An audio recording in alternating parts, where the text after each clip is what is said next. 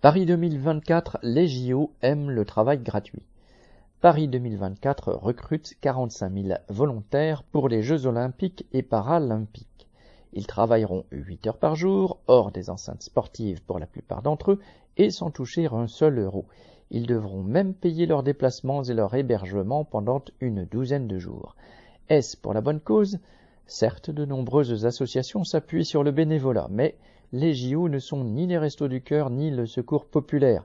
Les dirigeants du comité d'organisation, le COJO, ne sont pas mal lotis. Son président, Tony Estanguet, par exemple, touchant 270 000 euros par an.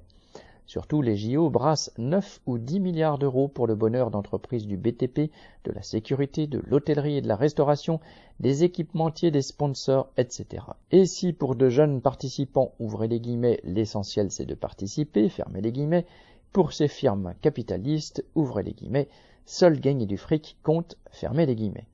Michel Bondelet.